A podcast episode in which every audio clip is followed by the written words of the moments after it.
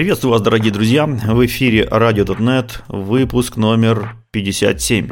И сегодня в студии Анатолий Кулаков. И Игорь Лабутин. Всем привет. А, да, да. А, большое спасибо за помощь нашим постоянным помогаторам. А, Александр Сергей, Владислав, Алексей, Шевченко, Антон, Илья и Гурий Самарин. Вот, почему для тех, кто не знает, у нас есть сайтик на Boosty, где можно помочь любимому подкасту любой посильной суммой. Мы будем всему рады и, соответственно, рады всегда вашим и комментариям, и замечаниям, поэтому пишите нам больше комментариев, присылайте нам письма, делитесь полезными статейками, которые вы находите, мы их обязательно обсудим, посмотрим, и если что-то интересное, донесем в подкасте всем, всем э, неравнодушным. Так, давно мы с вами не виделись, давай посмотрим, что у нас сегодня накопилось в бэклоге, и, наверное, прежде всего хочется поговорить о .NET, который не останавливается никак в своем развитии и продолжает улучшать перформанс, все улучшает, улучшает. Что он там сейчас ужас? Получшал уже? Получал он настолько, что стало все очень быстро, ну, как сказать, то было вроде немедленно, знаешь, как-то. Ну, а станет еще быстрее. Смотрите, да, Стивен Тауб выпустил э, свою классическую статью к релизу э, с перечислением всех-всех-всех перформанс-импрувментов, которые вошли в .NET 7. Всего на самом деле в релиз на данный момент попало порядка 7 тысяч pull реквестов согласно статистике GitHub. Из них примерно тысяча как-то влияют на перформанс.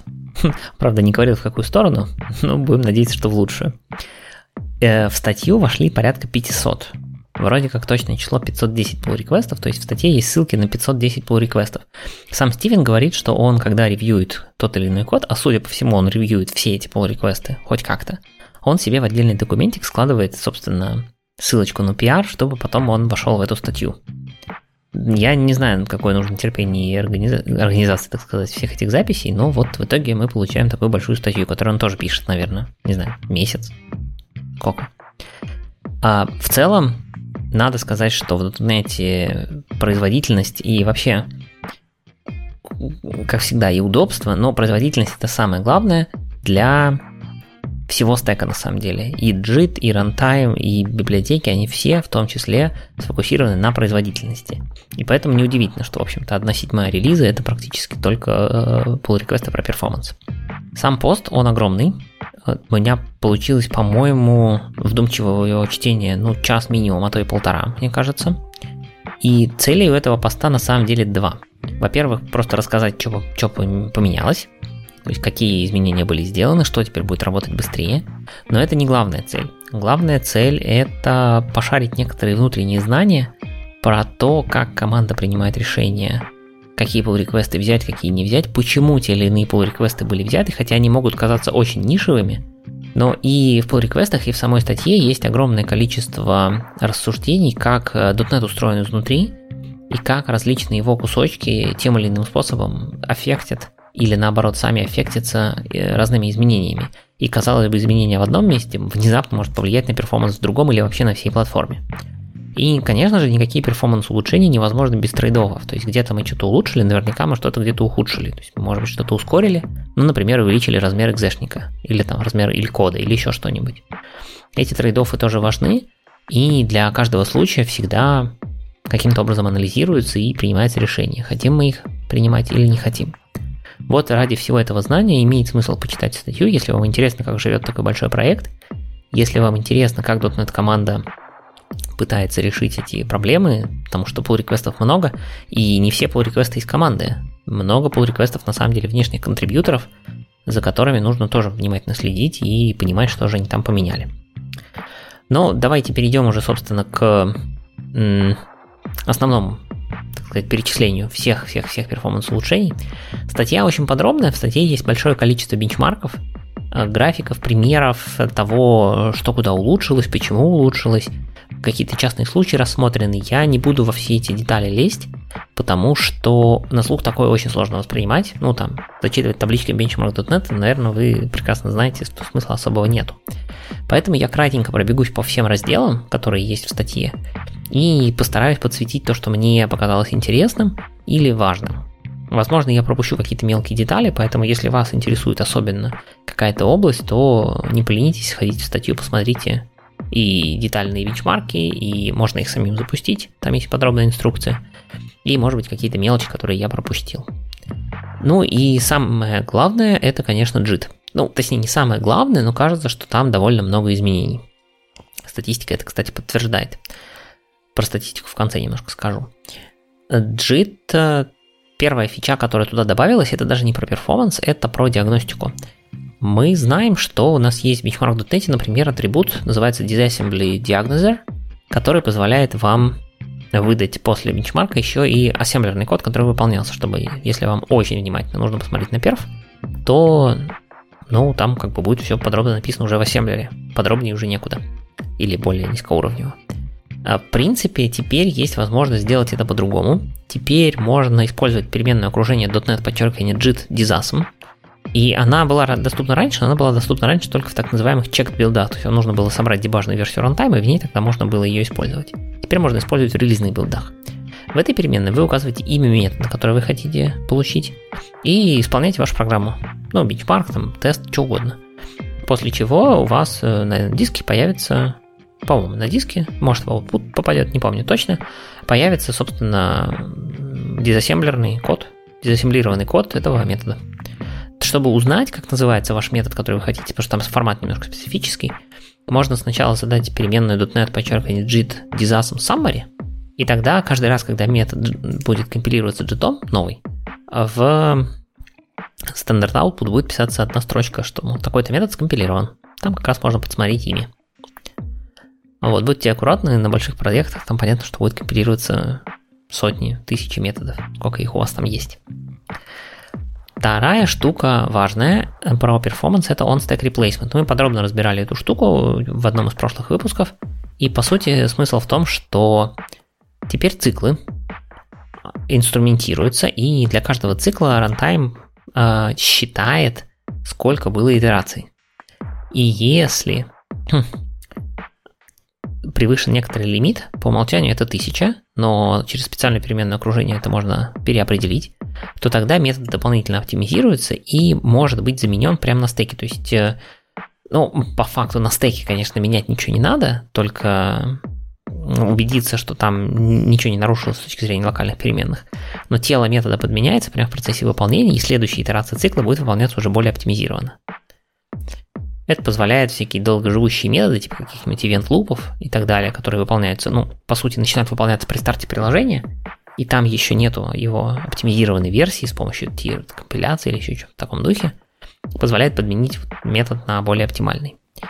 И сюда же как раз тоже относится так называемый Dynamic PGO, Profile Guided Optimization. То есть если вы в CSPRG напишите tired PGO true, такой элемент, ну, XML, либо используете переменное окружение .NET подчеркивание tiered PGO, присвоите единичку, то будет работать Profile Guided Optimization, который будет пытаться оптимизировать ваш код согласно собранному профилю того, как программа работает.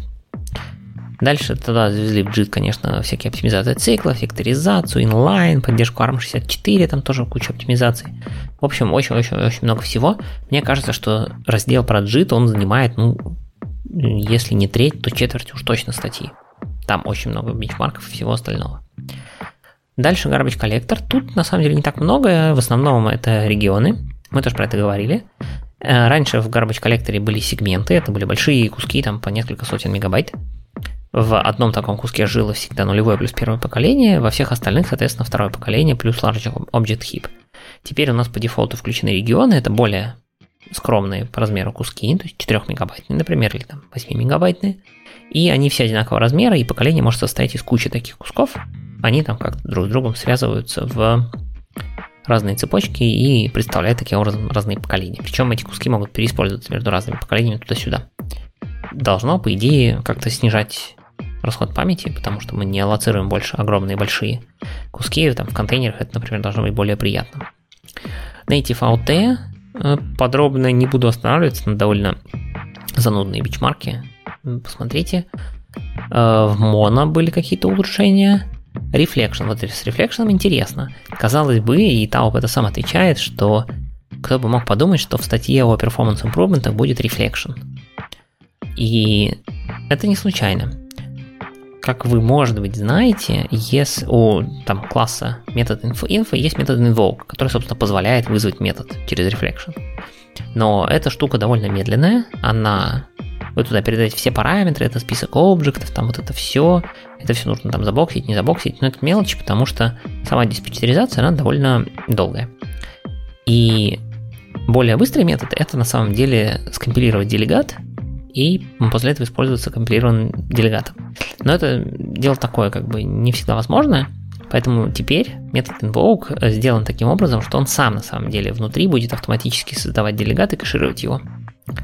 Это займет чуть-чуть больше времени при первом вызове, но зато во всех остальных утверждается, что примерно пятикратный рост скорости. То есть, если вы что-то вызывали через Reflection, то просто обновившись на 7.NET, вы, скорее всего, получите хороший прирост скорости. А с интеропом все просто, там добавили новый атрибут library import, там чуть ли не в прошлом или в позапрошлом подкасте про него рассказывали. Это замена для DLL импорта с помощью source генераторов. И бонус в перформансе заключается в том, что когда, поскольку мы генерим э, source генератором код, мы на самом деле можем сгенерить чуть более оптимальный код маршалинга данных. То есть там всякие фикс буферы и вот это все, они будут более оптимально работать, опять же, по бенчмаркам, и хороший выигрыш получается. Хотя, казалось бы, мы просто меняем атрибут один на другой.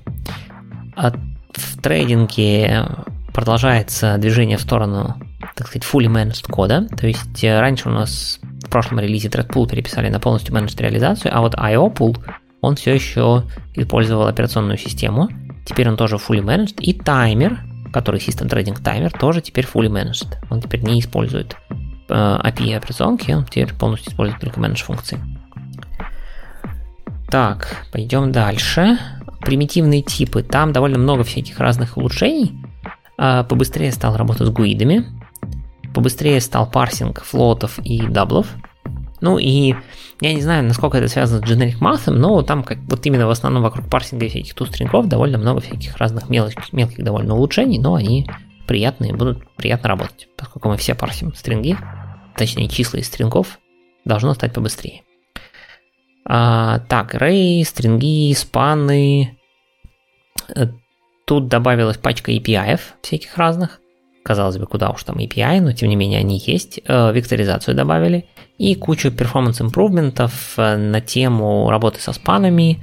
Builder внутри чуть-чуть поэффективнее стал работать. И, и Concat тоже. Там они сравнялись, и, по-моему, сейчас в итоге Concat...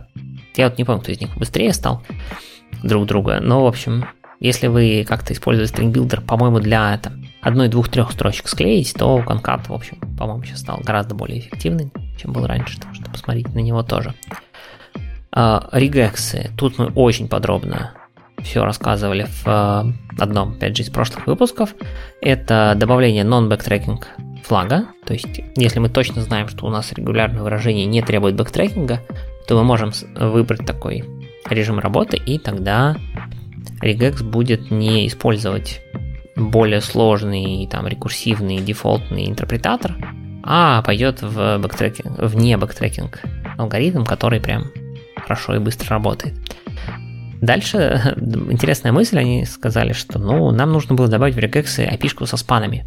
Но тут проблема в чем, что у нас есть внутренняя стоит машинка, которая, собственно, оборачивает ссылочку на то, что мы парсим, а span это нельзя положить ссылку на спан нельзя положить в объект который будет лежать в куче.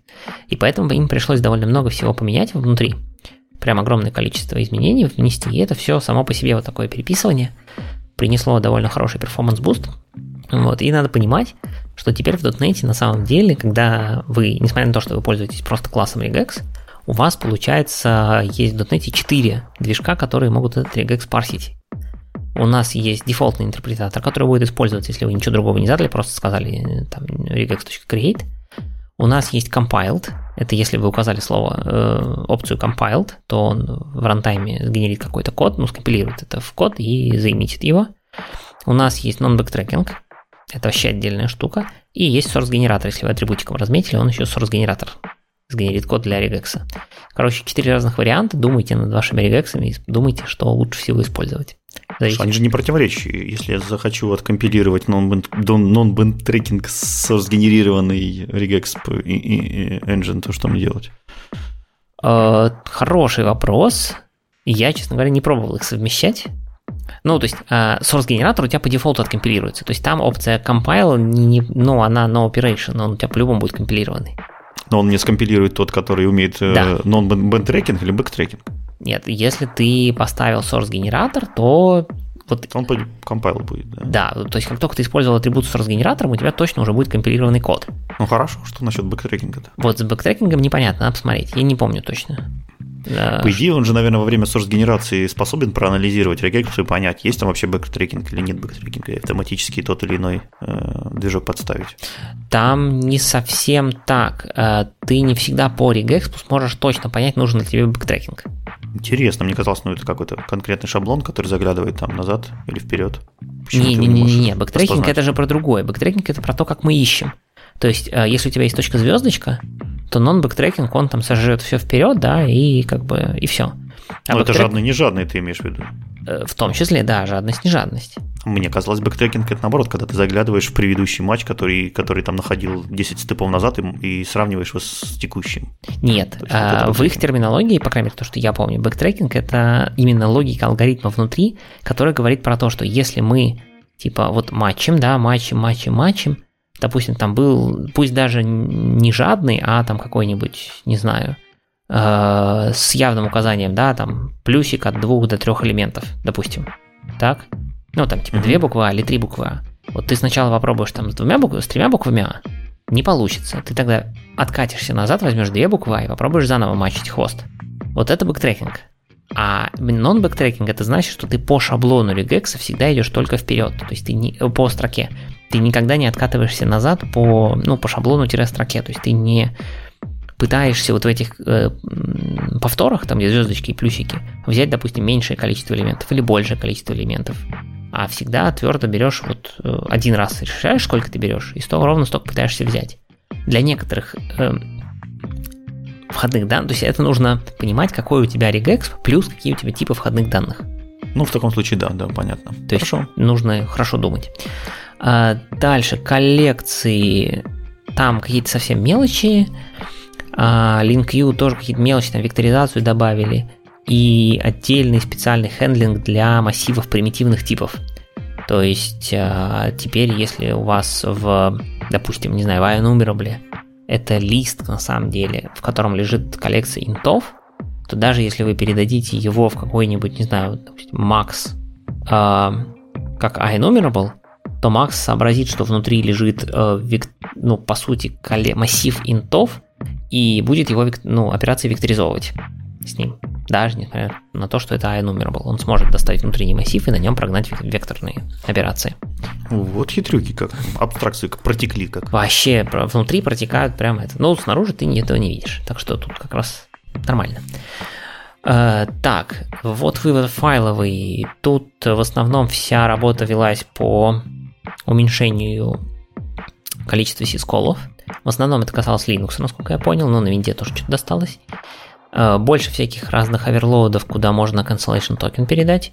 Ну и два метода, про которые мы говорили, это у стрима появились два новых метода, read exactly и read at least. Когда вам нужно прочитать либо точное количество байт, либо хотя бы 100 байт, то теперь это можно делать явно без вот этих вот вайлов, пока там операция чтения не вернет 0 там или вот это все. Э, в сжатии добавились улучшения в Brotli и в Zip, то есть просто скорость опять же, и немножко поменяли дефолт, насколько я понимаю в Бродли, что такое константа под названием Optimal или как-то так. В прошлых версиях, я так понял, Optimal это всегда было созвучно с э, максимальной компрессией, что как бы нифига не Optimal с точки зрения времени. Нетворкинг, сокеты, SSL Stream и HTTP хедеры заимпрувили. Э, забавно, что в HTTP хедерах отказались от словаря, то есть раньше словари, э, HTTP хедеры в HTTP клиенте хранились в словарике. Ну, то есть они не, сам, не в самом HTTP клиенте, они там немножко в внутреннем классе, но неважно. Они хранились в словаре, где ключом выступал название хедера, а значением значение хедера. Если у вас в запросе хедеров меньше 64, они теперь хранятся просто тупо в плоском списке. Выяснилось, что в нем искать быстрее, чем в словаре. Ну да, на маленьких, на маленьких массивах массив быстрее на поиск. Да, ну вот меня удивила константа 64, я не знаю. Что-то у меня на практике редко встречались ситуации, когда мне нужно больше 64 хедеров. Ну, наверное. Бывает. Да, да. Для хедеров это не сказать, что это маленький список. Да? Обычно 64 хедера это какой-то огромный. Тебя это, должен быть запрос или ответ. Вот да, поэтому непонятно. Э, с JSON-ом там куча перформанс импровментов, но они такие маленькие, но тем не менее, гора фич всяких разных, там десериализации, сериализации, мы про это говорили отдельно, не буду углубляться. А, как ни странно, затронули XML. XML сериалайзер улучшился, и там в основном улучшили работу с памятью. Ну, там были такие как бы довольно очевидные, что ли, ошибки. То есть там, например, выделялся массив чаров на 60 тысяч. Что, очевидно, занимает... У нас чар в .NET 2 байта, соответственно, это было 120 тысяч байтов, то есть здравствуй, large object heap. Его сделали в два раза меньше, ну, все, стало хорошо сразу. Сразу оно живет в нулевом первом поколении, и все как бы замечательно.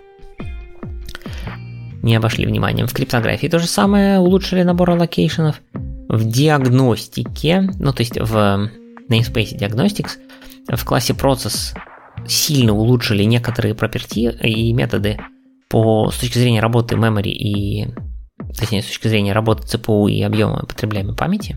Там вот, может быть, помните, был разговор, что там процесс, то есть, по current process очень дорогая или как-то так, она там типа тянет всю информацию обо всех процессах, а потом возвращает только свой, ну, в таком духе.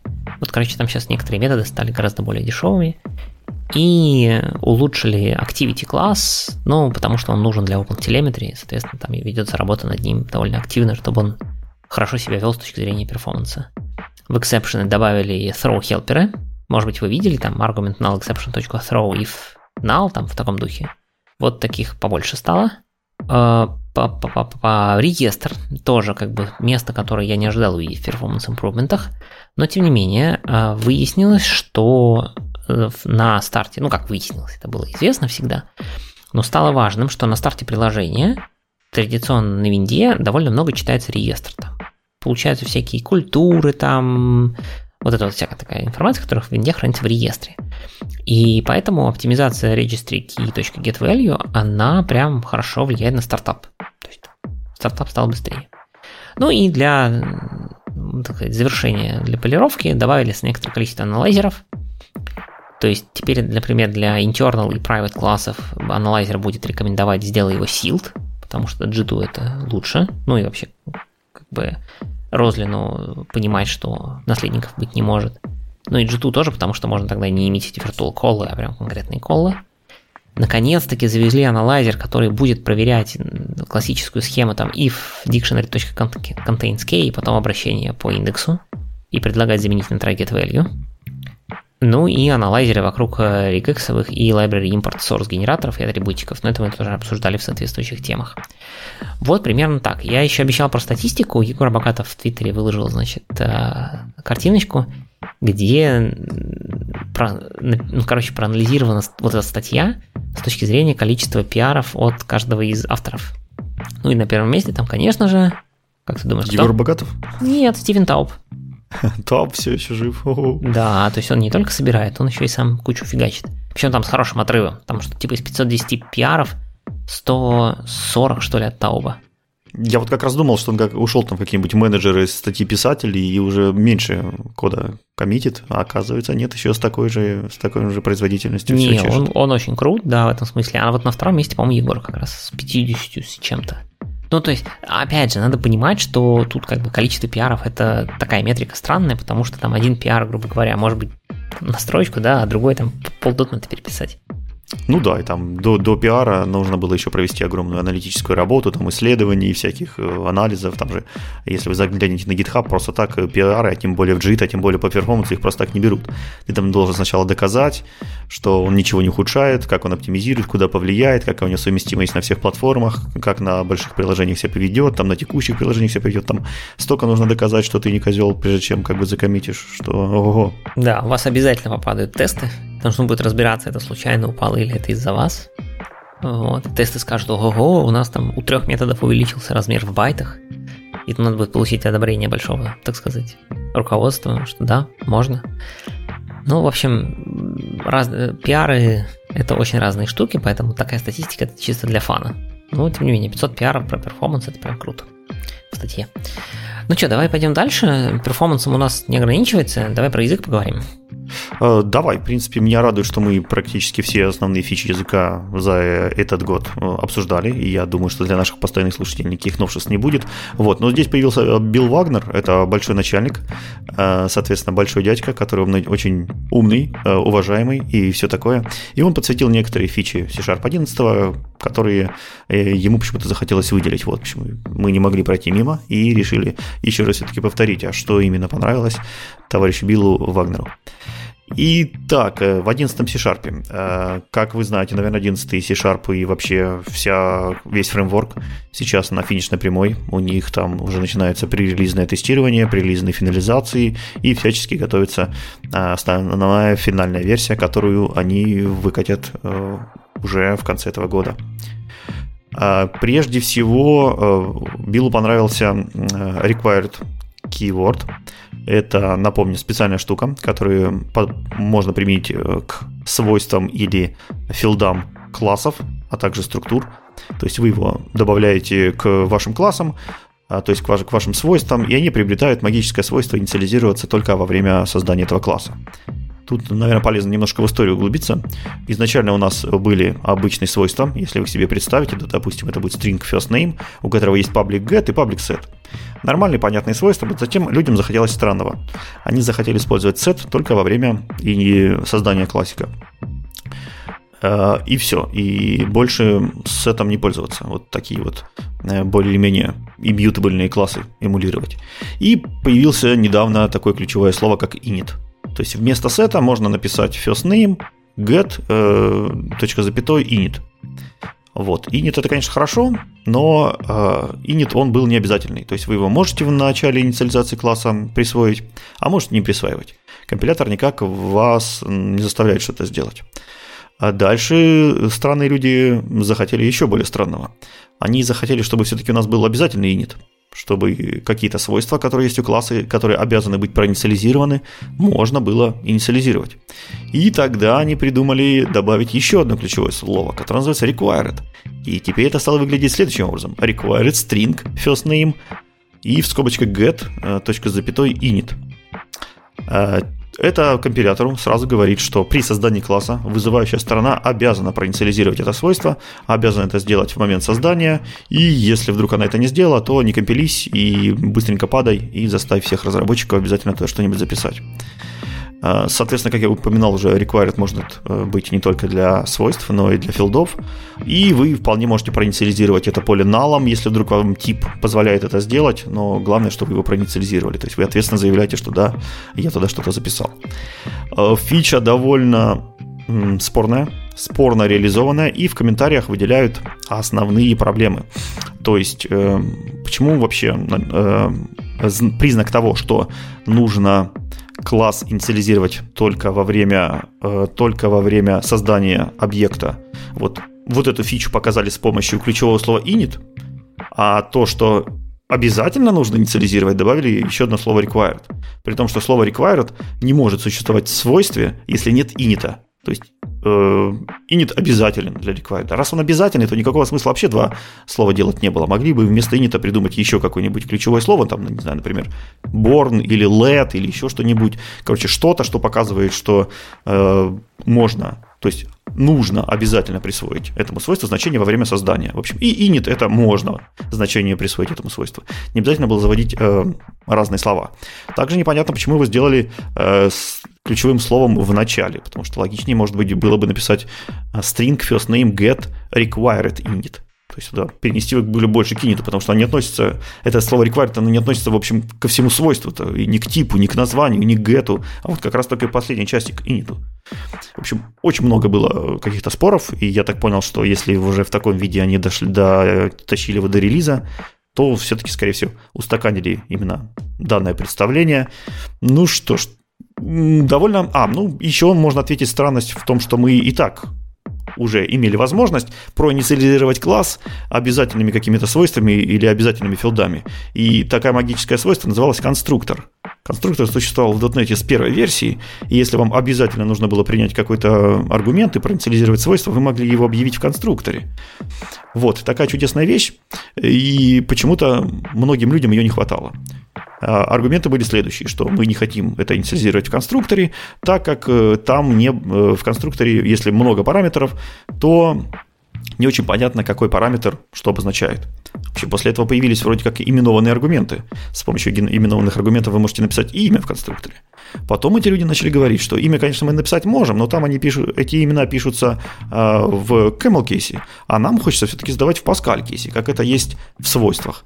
Поэтому, по сути, если вы опишете required свойства если вы пишете required свойства в этом классе, то инициализатор будет выглядеть практически точно так же, как если бы вы их описали в конструкторе, только вместо camel кейса будет Pascal кейс, и вместо э, фигурных, то есть вместо круглых скобочек будут фигурные скобочки. Вот, в принципе, и, и все, что поменяла данная фишка. Но при этом она потратила ключевое слово, при этом она утяжелила синтаксис, потому что больше мусора, теперь у нас больше ключевых слов в проперте. И не знаю, не, я бы не сказал, что она дала какой-то большой буст или какой-то большой профит. Но опять же, какие-то любители у этой фичи есть, потому что везде почему-то находятся некоторые люди, которые кричат, что они этого давно ждали и жить без этого не могли. Если вы понимаете, почему вы жить без этого не можете, напишите нам в комментариях. Очень интересно бы понять ваши cases, э, зачем вам не хватало конструктора. Э, и если вдруг вы не можете использовать там последнюю версию компилятора, который понимает это ключевое слово, есть маленький workaround, вы можете использовать метод, который называется sets required members, который вы навешиваете прямо над э, конструктором, и этот метод декларирует, что все возможные аргументы, которые должны обязательно быть проинициализированы э, в вашем классе, и проинициализированы именно там, в свойства или в филды, их конструктор, вот данный конструктор, который помечен атрибутом, он их инициализирует. Тогда компилятор это тоже проинициализирует, подхватит, и вы можете использовать вот этот новомодный синтаксис без ключевого слова. Тут, тут тоже такой workaround есть. А, вот, это первая фича. Вторая фича, которая понравилась э, Биллу Вагнеру, это Generic Muff Support, безусловно. Мы Generic Muff разбирали в недавнем выпуске, там была большая интересная статейка про ней, кому интересно, переслушайте вкратце. Это довольно специфичный сценарий, может быть, даже большинство разработчиков с ним никогда не столкнется в повседневной жизни. Э, эта возможность очень необходима там, где мы пишем там всякие алгоритмы, э, глубоко учимся там с математикой, с э, искусственным интеллектом и вообще, где много используем различные, различные цифры, различные намберы. Э, и э, в эта фича, она также оптимизируется в рантайме очень хорошо, и ее очень плотно использует сам фреймворк, поэтому даже если вы никак не используете ее у себя в программе, то знайте, что фреймворку она очень сильно помогла, и там очень много улучшилось различных вещей. Э, основана она, или в частности связаны с ней такие странные антонимы, как статические абстрактные методы, виртуальные методы в интерфейсах – и вот это вот прочая дичь, это как раз вот все делалось специально для generic мафов. С помощью generic мафов вы можете переопределять, то есть с помощью статических этих абстрактных методов вы можете переопределять операторы. Теперь можно сделать оператор практически для всего. И здесь очень интересно заметить, что э, в отличие от э, стандартного механизма там, с виртуальными методами, вот эти виртуальные методы в интерфейсах и статические абстрактные методы, они раскрываются компилятором в момент, соответственно, непосредственно самой компиляции. И Э, компилятор инклюдит все, э, все, все операторы прямо в compile тайме. То есть никакого там virtual dispatch, ничего этого уже не будет. Вот, то есть особенность, несмотря на то, что называется там э, абстракт virtual и прочие вот эти слова, никаких, никаких виртуальных вызовов здесь не будет. И из интересного здесь у нас еще появились сокращения, то есть специальные сокращенные keyword типы для int ptr и unsigned int ptr. Соответственно, n int и nu int. Вот это такие шор, э, короткие названия у этих типов теперь можно будет использовать, и соответствующие анализаторы, которые будут советовать теперь преобразовать это все, э, соответственно, в название типов, тоже э, поставляются из коробки. Э, и третья маленькая фича – это импрументы в NameOff. Наверное, самая весомая и самая значимая, потому что NameOff – это хорошо, я NameOff люблю, применяю. В общем, и чем больше мы начнем применять, тем лучше. И вот, соответственно, один из таких расширенных возможностей NameOff, мы теперь можем его применять там, где декларируем параметры методов. Допустим, в атрибутах сам, ну, очень частый случай, когда нужно в атрибуте просто обозначить э, каким-то образом имя аргумента, который принимает метод. Например, типичным примером является атрибут not null if not null, который помогает системе анализа нулябельных типов понять, э, как, каким образом тот параметр, который передается сейчас в методах, зависит от результата, который вернет метод, и для этого нужно в атрибуте указать имя этого параметра. Вот раньше Неймов не мог это осилить, потому что имя параметра декларировалось ниже, чем декларировался сам атрибут. В общем, теперь он умный, он понимает, что Неймов от э, атрибута тоже можно использовать Э, соответственно, чтобы описать этот атрибут. Вот, э, такие вещи подсветил Билл. На, это, на этом, наверное, C-Sharp 11 превью фичи, самое главное от Белого Вагнера, заканчивается. Э, я думаю, что больше фич мы увидим, увидим в будущем, и, соответственно, наверное, мы с ними со всеми так уже знакомы, будем просто повторять, чтобы не забыть. Ну, лучшее повторение, как известно, попробовать. Я надеюсь, что очень скоро выйдет релиз-кандидат. Ну, уже можно брать какой-нибудь превью. Ну, либо берите релиз кандидат и пробуйте новые фичи прямо сразу, пишите свою математику, если есть время, должно быть прикольно. Пойдем дальше. Э, мы довольно давно не обращались к JetBrains Rider или Sharper, на самом деле есть э, пара поводов. За август произошло два события. За прошедший август, во-первых, ReSharper Райдеру исполнилось 5 лет. Э, и по этому поводу вышла статья, где написана такая вот кратенькая история – которую я что-то подзабыл уже, и поэтому давайте немножко быстренько вспомним, как это все это рождалось. Значит, в январе 2016 года было анонсировано, что, в принципе, JetBrains будет заниматься такой вот IDE-шкой для .NET. Э, я так понимаю, что примерно в это же время было анонсировано Private Preview, и дальше была стандартная процедура для JetBrains, это были япы. Как ты думаешь, сколько было япов у райдера? Штук 10.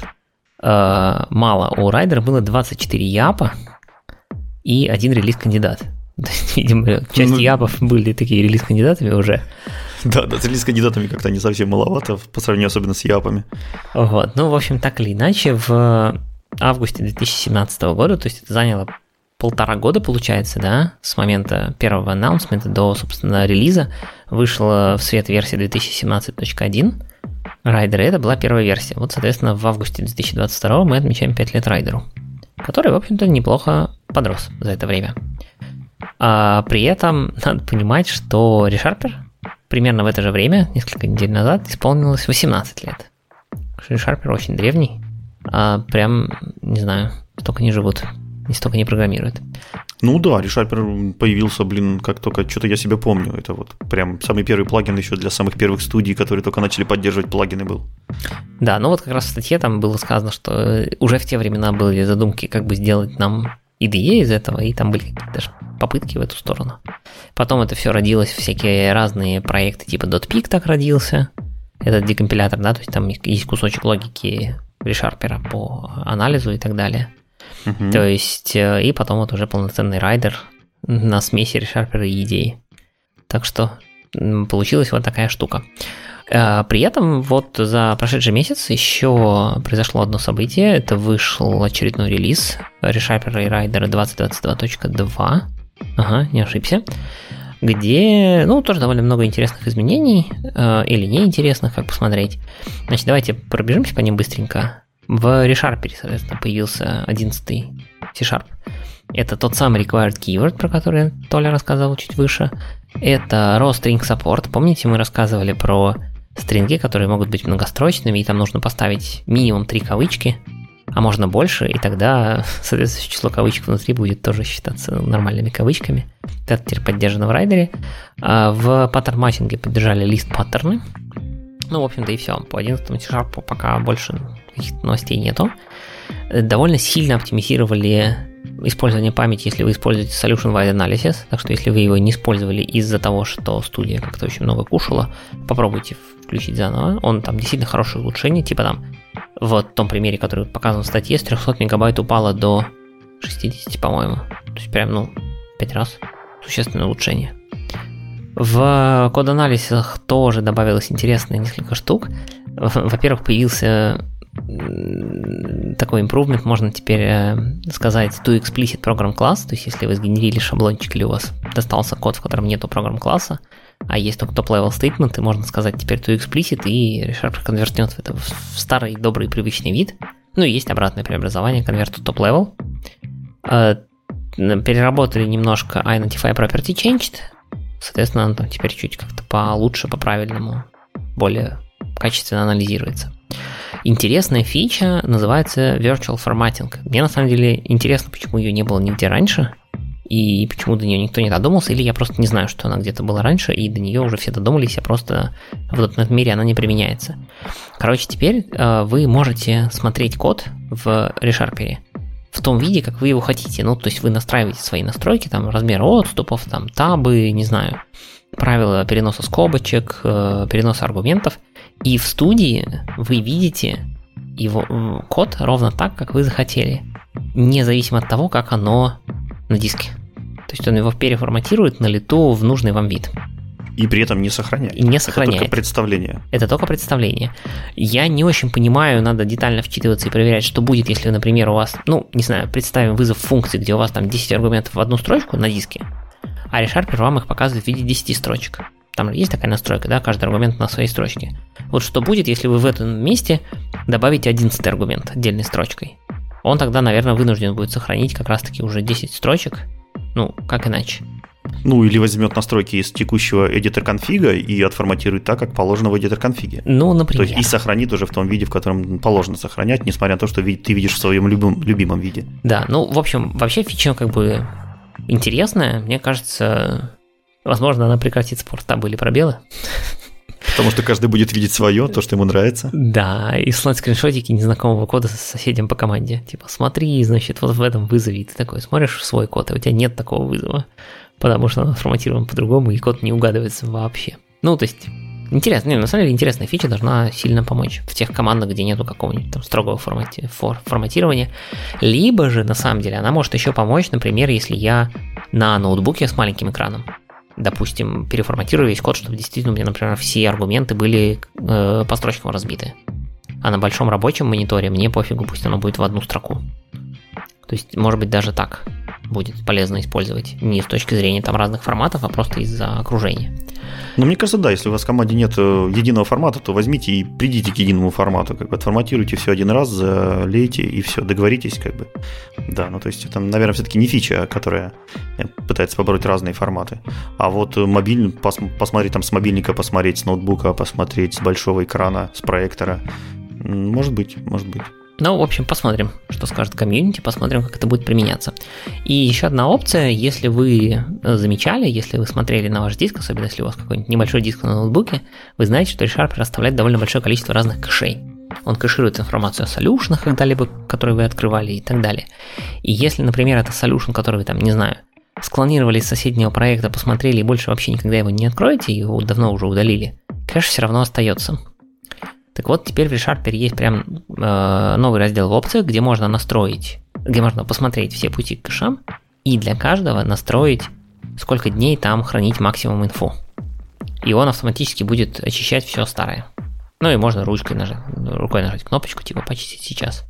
Вот это прям, мне кажется, очень хорошая опция. И на ноутбуке у меня там, ну прям не задачка записана, но я примерно раз там в 3-4 месяца хожу, в, запускаю, значит, э, какой-нибудь там э, как он там зовется, короче, утилитку для просмотра, чем у меня занято место на диске, и кэши ReSharper Rider-а обычно там довольно большие. Приходится их чистить. Я, к сожалению, нахожу тоже артефакты ReSharper Rider-а, но мне кажется, что это не кэши. Например, очень легко можно найти э, кэш э, старого, старой инсталляции, Rider-а, который почему-то их хранит их несколько для того, чтобы быстренько переключиться, если вдруг новая инсталляция не задалась. В общем, такая глупость у него по умолчанию включена. А, это тоже надо отключать. И потом тоже какие-то странные сборки, какие-то странные нугет-пакеты он там кэширует. В общем, то, что не относится к проекту. Если проект можно, кэши проекта можно куда-то настроить на одну папочку, допустим, в темпах постоянно в системную складывать, и там их легко чистить. То вот такие вот системные странные вещи довольно непонятно, как, как очищать правильно. Ну, э, у меня это частично, да, я тоже смотрел руками, но на самом деле вот последний Toolbox, JetBrains Toolbox, по-моему, там все хорошо с этим, там все это настраивается. И... Ну, как хорошо, там все это настраивается, но по дефолту там две, две копии да. любого приложения, которое вы устанавливаете. Если у вас там стоит там и ReSharper, и Rider, и еще парочку дотпиков, как бы, а то и... это довольно весомое место. А если вы ставили, допустим, какой-нибудь Rider не через Toolbox, а потом поставили через Toolbox, то у вас будет два райдера. Ну, это вообще, блин, вверх безумие. Я, я не понимаю, кто до этого додумался. Но я в итоге вот не сдался, и у меня все, все через Toolbox поставлено сейчас. Да, мне, мне, мне так пришлось тоже, тоже все вычищать, как бы ставить через Toolbox, потому что сам оно не, не подхватывал. Райдер не видит, что у нас тут райдер. Да, ну ладно. А, Соответственно, вместе с ReSharper и Raider обновили все .NET тулы, то есть всякие .memory, .peak, .cover, поэтому если вы ими пользуетесь, посмотрите, там тоже есть улучшения. А, что касательно Райдера, там те же самые C-Sharp 11 фичи, которые мы обсудили. Из интересного, там завезли перформанс, значит, э, на винде весь бэкэнд теперь смигрирован на 6.NET, Поэтому все те улучшения, которые мы обсуждали, ну не сегодня, сегодня мы обсуждали уже седьмые, но и до этого было довольно много улучшений, они все теперь попали в Rider, и утверждается, что теперь солюшены открываются на 40% быстрее. На каких-то солюшенах это было померено. Точно так же, как в ReSharper оптимизировали использование памяти для Solution Wide Analysis, так что используйте. Э, непонятно мне, в райдере добавили Unreal Engine Support – я что-то не знал, что для Unreal можно на .NET разрабатывать, но говорят, можно. Даже специальный вид проекта есть, U-Project. Короче, не знаю, но если вы занимаетесь Unreal, наверное, вы что-то про это знаете. А, интересно, что добавили э, MAUI Support. Пока это все early preview, это только для Android и iOS. Но, тем не менее, если вы хотите попробовать MAUI, вот в райдере тоже можно.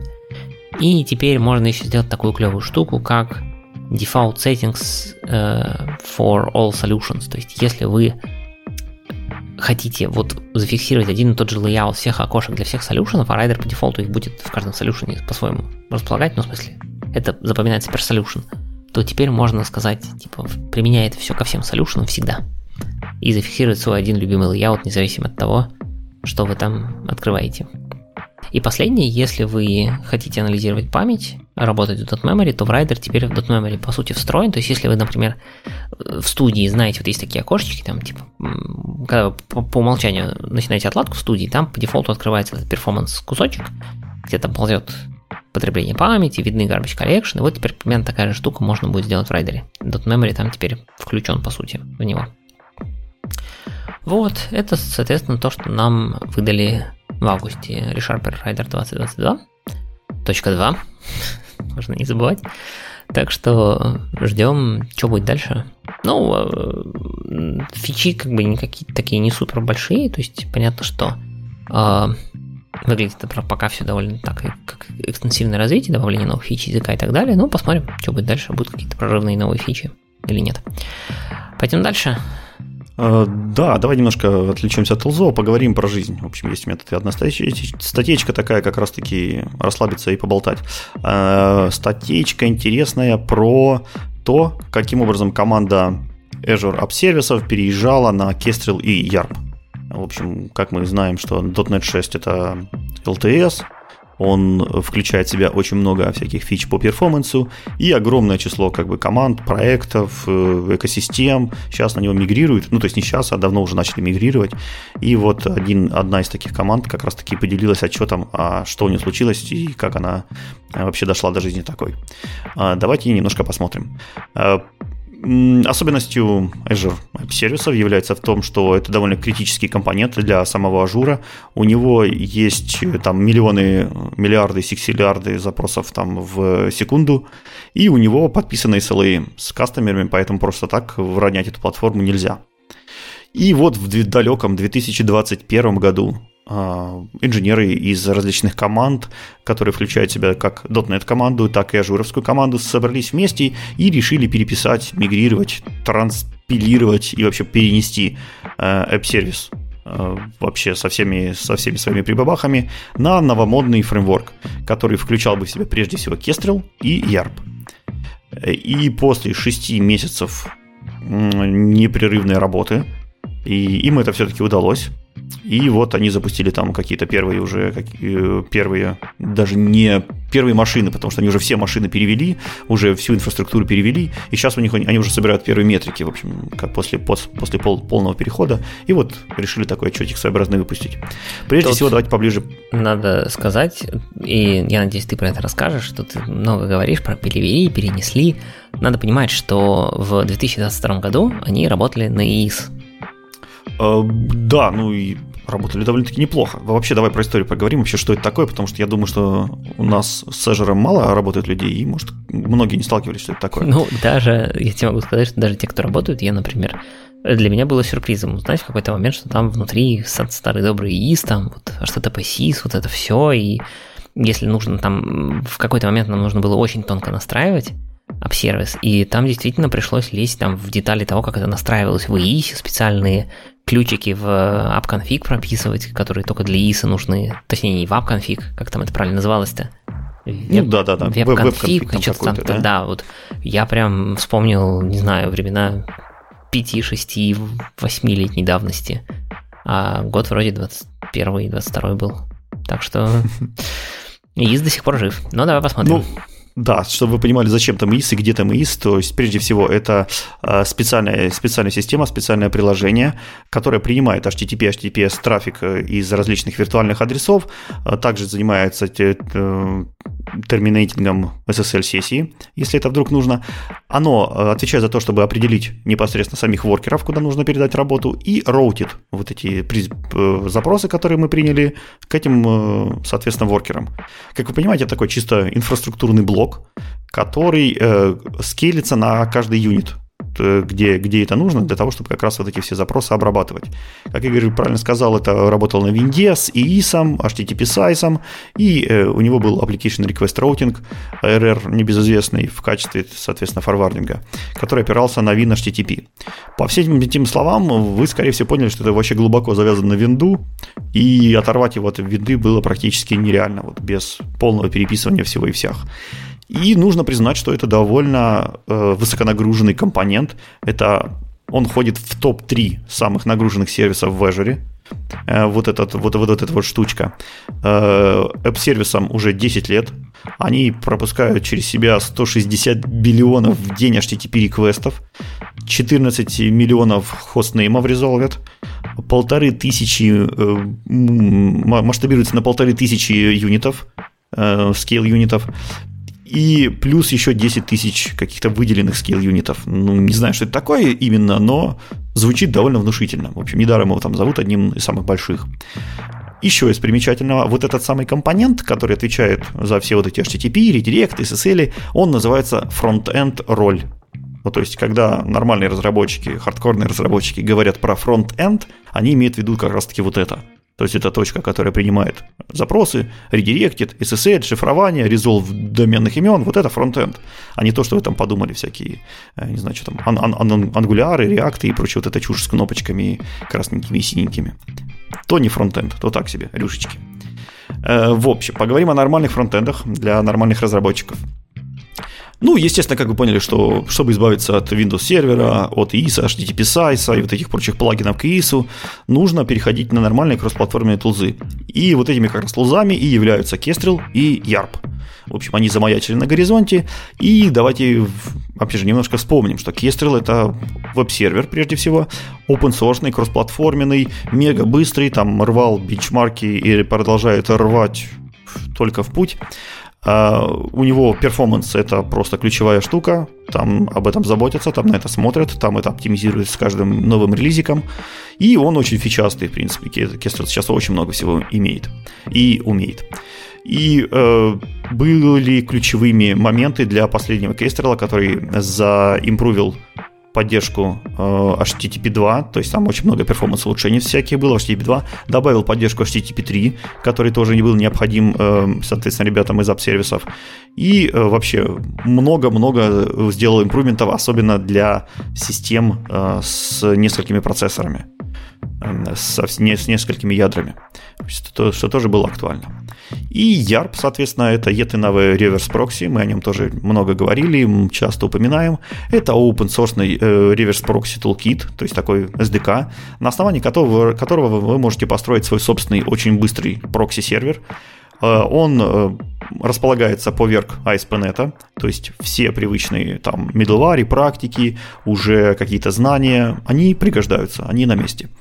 Это не какой-то новый непонятный сервис. Он, соответственно, сфокусирован на том, чтобы дать максимальную гибкость. У него есть куча настроек, каким образом все, весь этот трафик конфигурировать, перенаправлять, терминейтить, циклить, собирать и прочее. Там это можно делать через файлики, через C-Sharp код, через какие-то лямбды, в общем, через все, что вам только заблагорассудится. И, естественно, у него есть уже поддержка HTTP 2 и HTTP 3. В общем, и вот эти вот ключевые моменты, эти два компонента э, было решено взять и заменить вот это старое, устаревшее платформу, которой они пользовались. Итак, э, для чего они это сделали? Прежде всего, им э, хотелось э, поднять сильно перформанс, потому что тот же самый .NET, тот же Kestrel, тот же YARP, а у них э, перформанс-результаты увеличиваются с каждым релизом.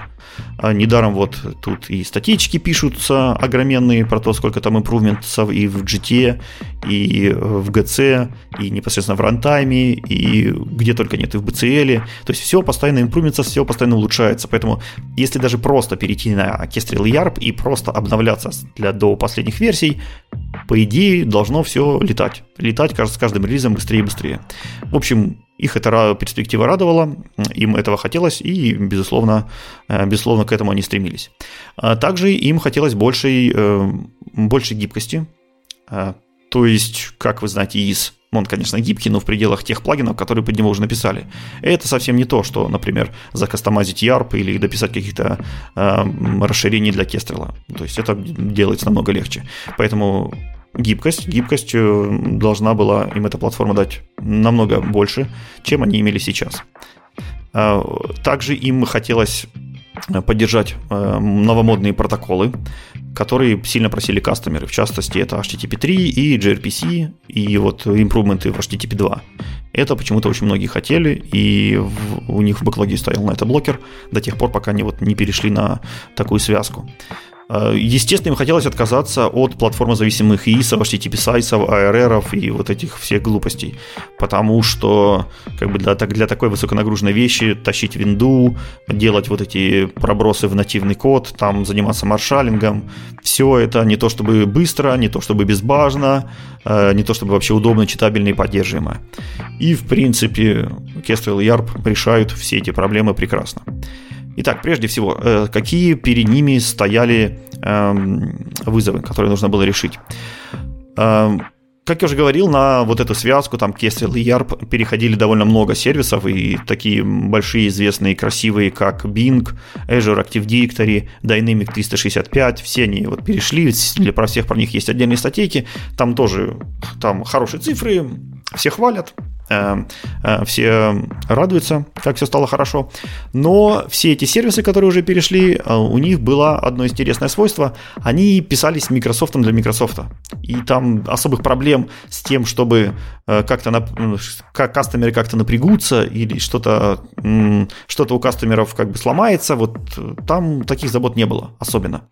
А вот об сервисах тут ситуация немножко другая. По сути, это площадка, платформа, это хост хостинг для э, неких приложений кастомеров, непосредственно кастомеров, которые эти приложения написаны на разных языках программирования, на разных там платформах, у них разные требования там к качеству, у них разные требования к SLA и прочие-прочие вещи. То есть тут проблем ошибиться должно быть, то есть возможности ошибиться должно быть намного меньше.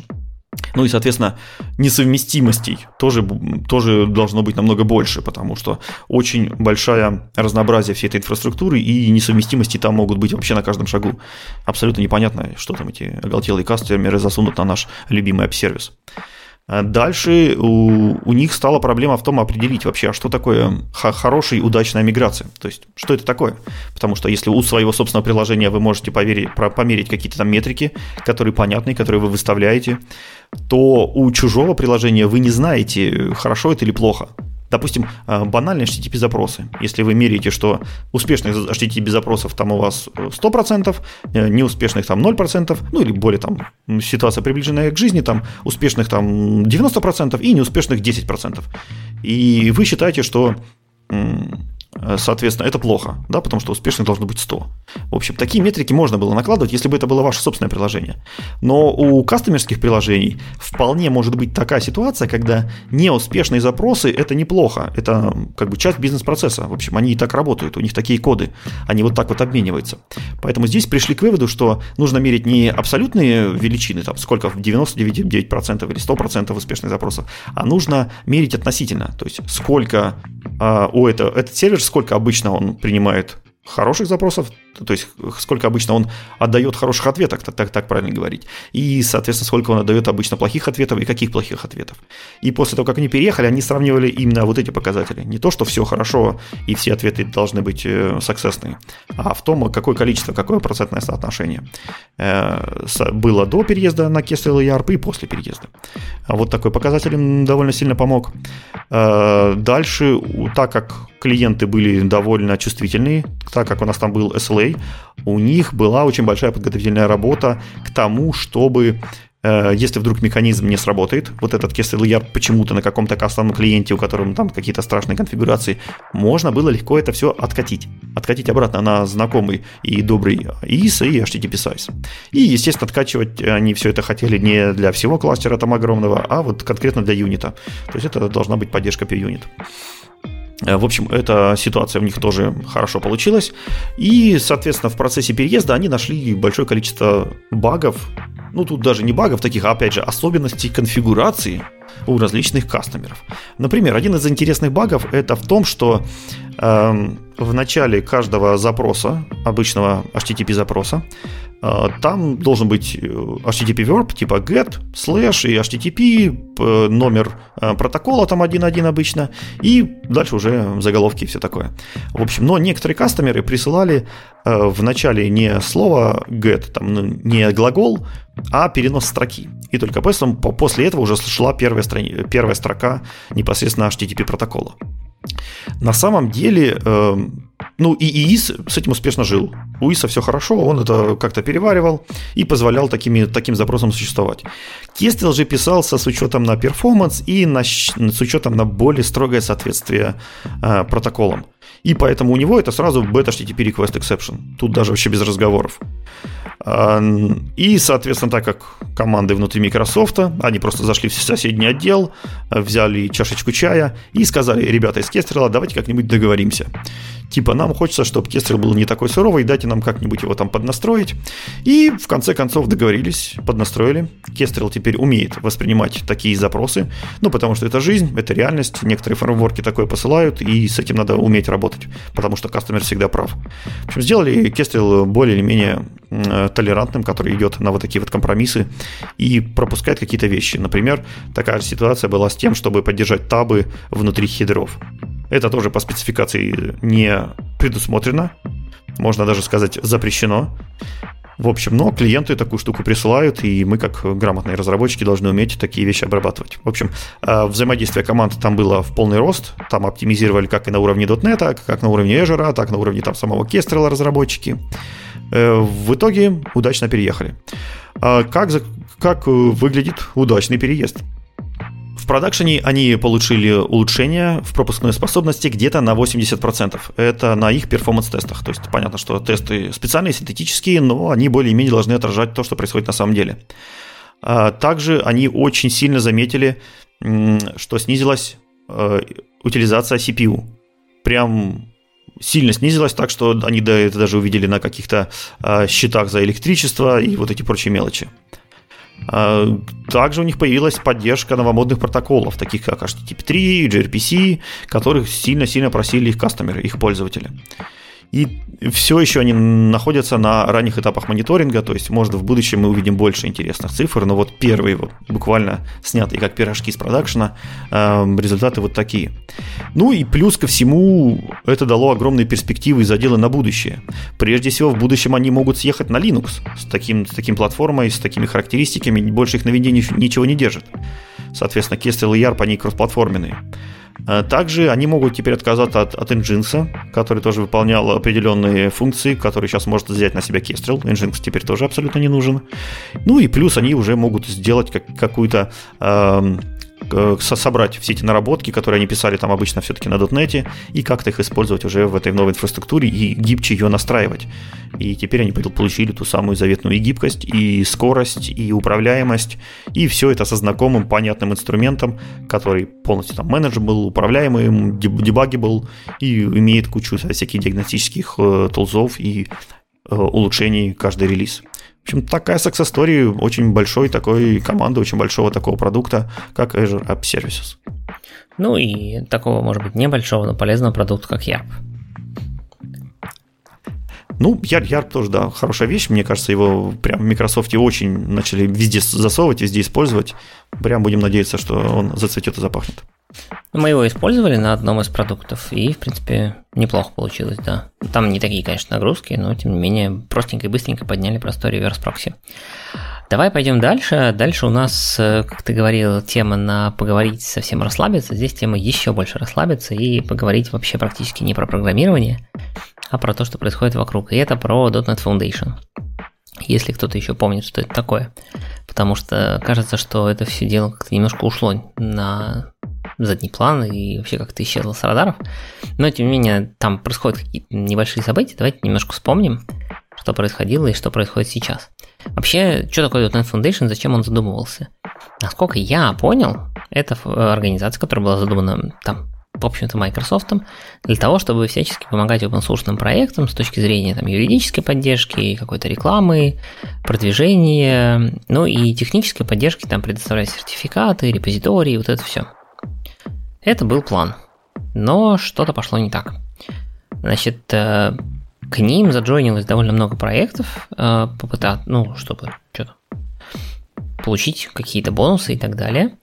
Но вот э, то, что нас сподвигло сейчас про это поговорить, это то, что в этом году из Foundation как-то проекты начали линять. Ну, то есть то, что они туда пачками заходят, это было известно уже много лет. Там они рассылают и письма, у них есть специальный радар, и там действительно все именитые проекты, которые вы могли бы услышать, они точно там есть. Но вот чтобы оттуда выходили, вот этого я давно не знал, не помнил, не видел. И вот вдруг началось. Да. А, причем, ну, я знаю точно два проекта, которые вы покинули. Это Prism и Martin. Это штука для там, PostgreSQL, которая позволяет его использовать как такую документную базу данных, если я правильно помню. А, но интересный факт состоит в том, что когда первый проект пришел и сказал, давайте я хочу покинуть, выяснилось, что нет процедуры покидания. То есть, ну, как-то не предусмотрели в документах, как выйти. Как войти можно, а выйти нельзя. Напоминает Brexit. Да, и они, соответственно, там сколько-то месяцев эту процедуру готовили, но сделали.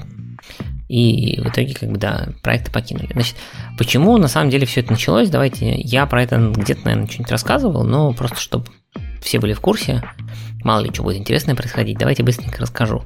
Значит, действительно много проектов заджойнилось, а, они там получили какие-то плюшки, то есть э, на GitHub, соответственно, .NET Foundation предоставлял им бота, который позволял для всех новых контрибьюторов сначала просить подписание license agreement, contribution license agreement, и это было прям очень удобно, мейнтейнеры очень радовались.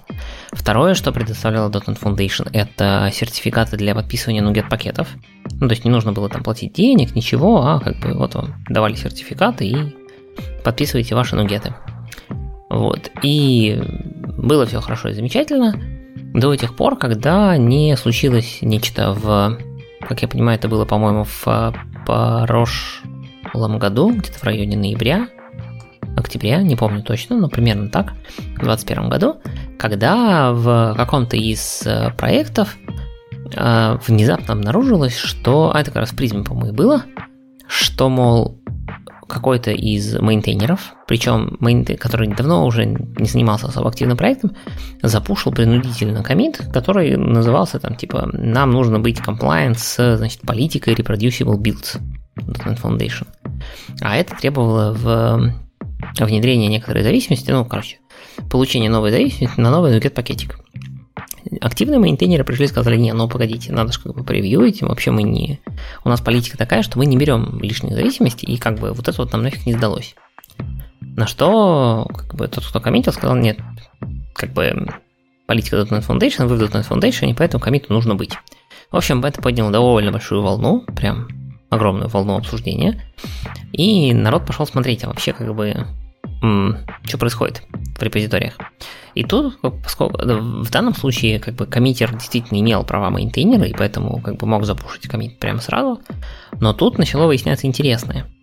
Для того, чтобы вот этот CLA бот, да, Contribution License Agreement бот, имел возможность нормально работать, этому боту должны были быть выданы, вроде как этому боту должны были быть выданы админские права в репозитории.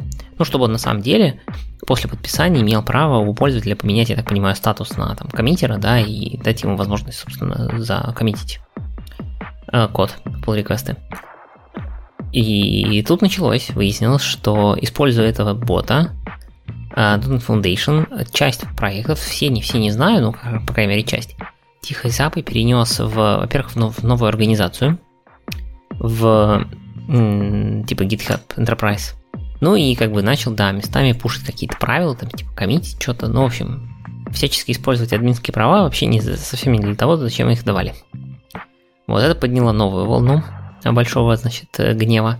И ко всему этому еще добавилась статья бывшего представителя, ну, как э, член совета директоров, наверное, или как там называется. То есть у них это выборная организация, там выбирается несколько э, человек, Board of Members, или Board of Directors, точнее это называется. То есть, типа директора по разным направлениям, и вот один из них ушел раньше срока и написал статью, где как бы немножко рассказал про внутреннюю кухню, про то, что все на самом деле глухо, там никаких как бы каких инициатив и действий изнутри предпринять тоже не получается. Короче, такая непонятная организация, непонятно вообще зачем существует. В общем, такие вопросы стали задавать вообще все. То есть, например, тот же там, хорошую статью написал Iron Standard, у которого Akka.net тоже в Foundation, насколько я помню. Про то, что, ну вообще, а, а зачем вы тогда нужны, там вот это все. Ну и вся эта конструкция потихонечку начала как-то куда-то рушиться. Главный, значит, по .NET Foundation ушел в итоге со своего поста после всех этих событий. А, я так понимаю, что какого-то прям вот супер главного так до сих пор и не назначено. То есть совет директоров там есть, но не более того. И дальше начался процесс про то, что, мол, ну ладно, окей, давайте попробуем быть более открытыми. И попытаться, собственно, добиться того, что от нас хочет комьюнити, вообще зачем мы создавались.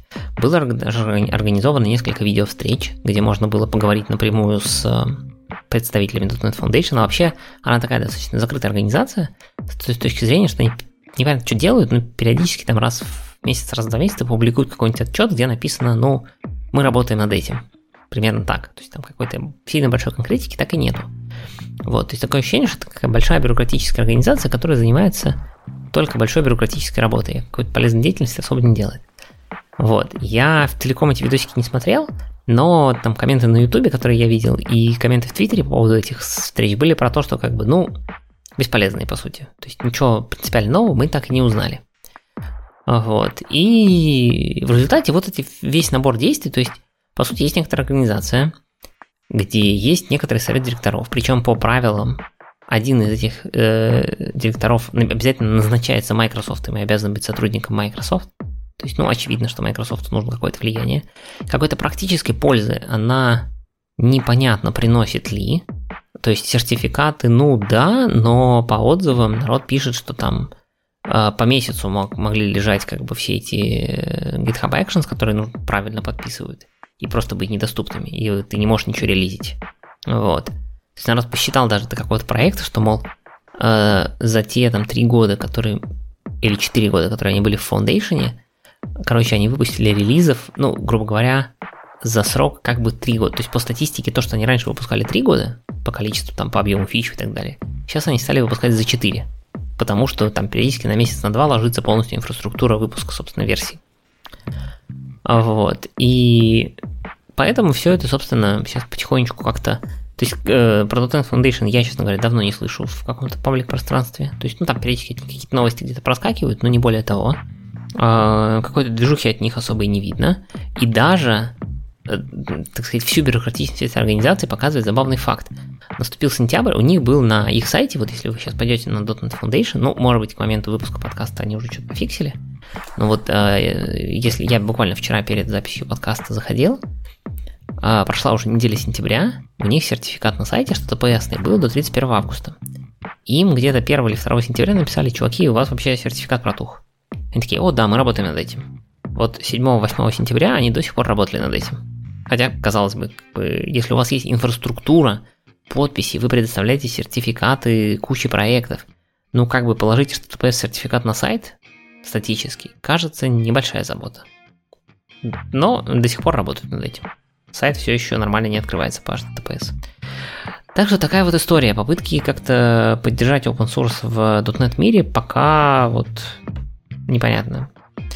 Двигаются куда-то не туда, именно те, которые, которыми руководит Microsoft. То есть понятно, что отдельные проекты как-то пытаются за счет GitHub спонсоршип, за счет Patreon, за счет лицензий э, платных для платных для больших компаний, смотри, там Identity Server и Duendo, то, во что они превратились.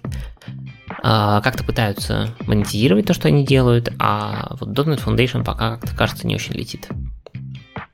Ну да, очень обидно, потому что когда эта вся штука зарождалась, проект был довольно амбициозный, там кучковались и продвигали его в первые годы вообще очень такие знаменитые люди, там и Хансельманы, и прочие такие микрософтовские лица, и не только, кстати, микрософтовские активные open source, комьюнити лица, там тот же самый Акинжин претендовал на директорство в .NET Foundation.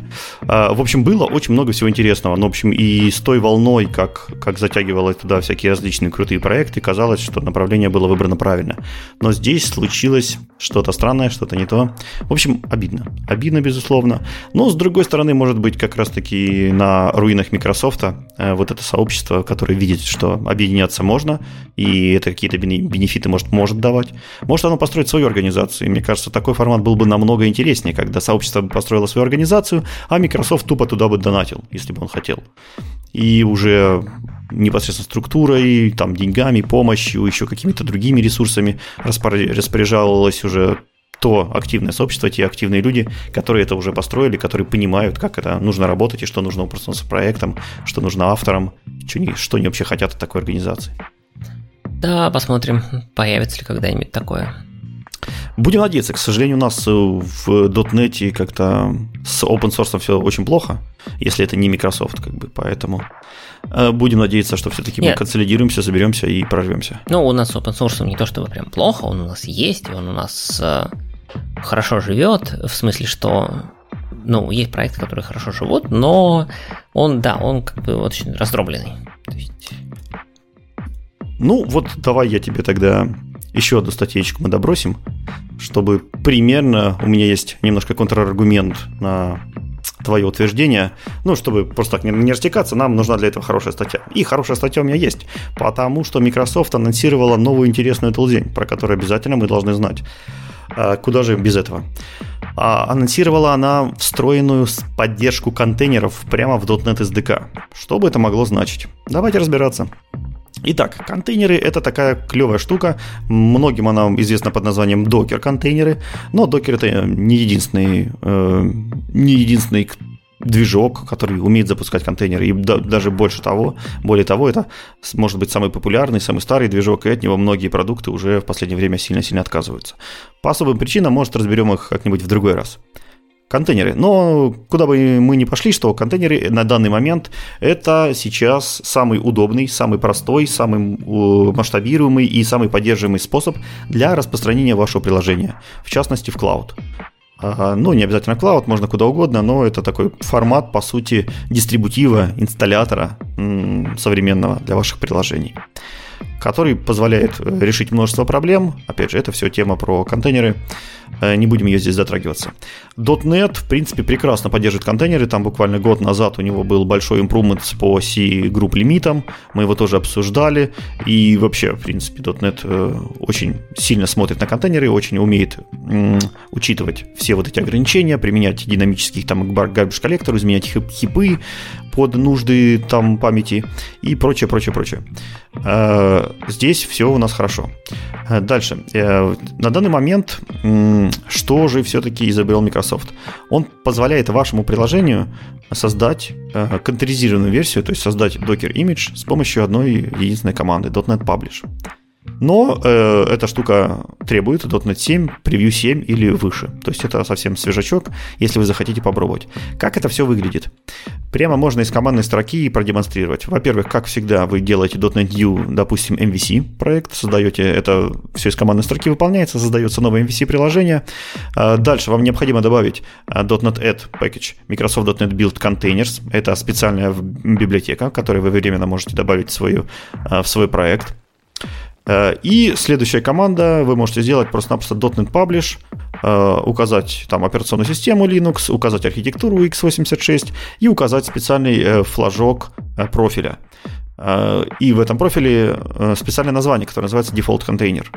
Как только .NET Publish почувствует название вот этого профиля, он автоматически запустит вот этот э, новый, э, новую фишку, новый инструмент, который соберет для вас докер-контейнер абсолютно прозрачно. И уже следующей командой через несколько секунд вы можете делать run и запускать непосредственно свой контейнер с названием вашего приложения у себя на машине, и после этого зайти на localhost, э, на порт, который вы определили, и в браузере убедиться, что ваше MVC-приложение, которое вы создали буквально 5 секунд назад, работает и, и отображается, и запущено, и прекрасно себя чувствует. То есть вот такая полная интеграция, то есть немножко еще допилили вот эту последнюю часть, когда мы можем запаблишить контейнер и сразу же его, э, сразу же его попробовать в деле. Это очень удобно.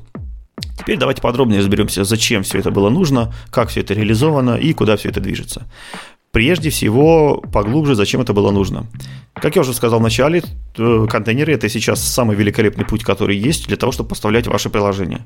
Не сказать, что он там оптимален для всех случаев и все такое, но, к сожалению, индустрия, индустрия сложилась именно так, что выигрывают часто не самые оптимальные, самые красивые, самые понятные, а самые спопсованные и маркетологами обласканные. Докер и, соответственно, вместе с ним контейнеры – это как раз тот ситуация. Ну, нужно сказать, что э, результат не самый плохой, не самый страшный из того, что могло, же, могло бы быть, поэтому контейнеры, контейнеры мы ругать сегодня не будем, а просто подробнее разберемся, как они работают на том уровне понимания, достаточным для обсуждения этой фишки. А, итак, э, самым популярным способом описания контейнера э, является докер-файл. Это файл специального формата, который рассказывает, а каким образом вам э, собрать этот контейнер, откуда взять ресурсы для его наполнения, с какими, какие там дополнительные библиотеки установить в этот контейнер, как запускать ваши приложения. В общем, все это описано в докер-файле. Для того, чтобы получить из докер-файла непосредственно сам докер-имидж, докер-имидж, который будет запускаться, вам необходимо э, еще произвести операцию docker build, то есть собрать. Для того, чтобы собрать docker контейнер, у него есть такое понятие, как docker build контекст. На самом деле docker build контекст это довольно примитивная сущность. Это э, можно представить его в виде папочки, в которой собирает, в которой лежит в основном docker файл, а если быть точным, то в котором собирается этот докер-файл. То есть в, в этой папочке обычно, прям там же, например, в .NET очень часто складывают прямо в root докер-файл, и рядом с этим докер-файлом складывают там папочку sources, э, какие-нибудь проекты, SLN. В общем, это все является, по сути, Docker build контекстом.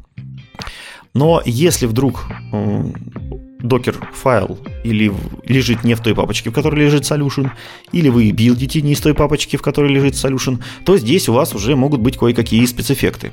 Э, например, если Dockerfile положить чуть пониже, например, в какой-нибудь проект в вашем solution, и заставить его оттуда билдиться, то уже могут быть э, артефакты. В частности, э, не может, например, может не подтянуться директори, директори props, который лежит у вас на уровне выше, потому что на уровне выше его там ищут всякие .NET тулзы, а вот Docker Build он будет искать только в той папочке, в которой мы сказали, сказали билдить. Также на уровнях выше у вас могут находиться NuGet конфиги. Там же могут у вас находиться editor конфиги, э, git, э, git конфиги. В общем, любая иерархичная структура конфигов, которая подразумевает как бы нахождение не на одном уровне, а возможность перетирания на нескольких уровнях. Соответственно, если... Ну и, соответственно, build ваш будет зависеть от этого уровня. Docker build, он не такой умный, он не ходит по всем уровням и не ищет все возможные конфиги, которые существуют в мире. Ну, как бы это не его задача, он этого делать не собирается. И вот это несоответствие между тем, как ведет себя настоящий э, .NET build, который все-таки ходит и ищет определенные конфиги, которые он знает, и вот этот build -контекст в самом докере может породить кучу проблем. В сложных проектах это довольно-таки нередкая, нередкая штука. Проблемы эти обидные, потому что вся эта информация, которая нужна для того, чтобы правильно все-таки собрать Docker Image, она уже есть в .NET билде. То есть .NET Build, он умеет э, все эти зависимости, все эти конфиги подтягивать, собирать, анализировать, э, вытаскивать из них правильную информацию. И единственное, что нужно было просто сделать, это каким-то образом передать это э, рантайму контейнера, который весь этот build непосредственно производит. То есть более гибкую связь между ними настроить. И именно вот эта вот мотивация и послужила тем, что э, разработчики захотели встроить внутрь SDK нативное понимание именно докер-контейнера. Как его создавать, как его собирать, какие перемены туда можно передать, а какие передать нельзя. Что же у них в итоге получилось? Э, на самом деле контейнер э, состоит из двух основных частей, уже собранный. Вот контейнер, после как вы собрали, состоит из двух основных частей. Первая часть это JSON-конфигурация, которая включает в себя метаинформацию об этом контейнере. Когда он был создан, кем был создан, через какие там хэши, что там, версии у него еще, с помощью которого, какого SDK он собирался. В общем, такую техническую э, метаинформацию. Это все засовывается в отдельный JSON-файл. И вторая часть это список торбол архивов, которые как раз-таки воспроизводят э, файловую систему. Потому что, по сути, это всего лишь навсего, если вы встречались эм, с э, виртуальными машинами, то вся виртуальная машина это просто-напросто диск, который лежит э, где-то у вас в виде файлика, его нужно просто-напросто запустить. Такая же самая ситуация и здесь. Всего лишь навсего это файловая система в торболах, это Docker Image, который просто лежит, и вот метаинформация, которая помогает его запустить. Вот больше ничего. Это такое упрощенное, упрощенное представление виртуальной машинки, грубо говоря. И эм, два этих потрясающих факта связывают у нас, нас с прошлым выпуском, где я напоминал вам, что в .NET 7 э, добавилась поддержка таров. Э, tar-файлы и улучшилась поддержка tar-стримов, которая позволяет с этими tar-файлами, tar-файлами оперировать. И именно в этом формате как раз-таки и хранится весь Docker Image. Что вообще открывает дверь для того, чтобы манипулировать э, имиджами, контейнерами э, с помощью софта, то есть программно, без всяких там специальных тулзов. И, соответственно, уже в мире есть большое количество инструментов, которые это делают. Правда, в других языках. Возвращаясь к нашему примеру. Например, подобный, подобный инструмент в языке Go на GitHub там содержит несколько десятков тысяч лайков. Там подобный инструмент на Java тоже зашкаливает у него лайков. А такой же инструмент для .NET, который позволяет э, манипулировать контейнерами, который позволяет там создавать их, правильно пушить и все в этом духе, на данный момент э, насобирал всего-навсего 38 звездочек. То есть сравните там десятки тысяч лайков и вот 38.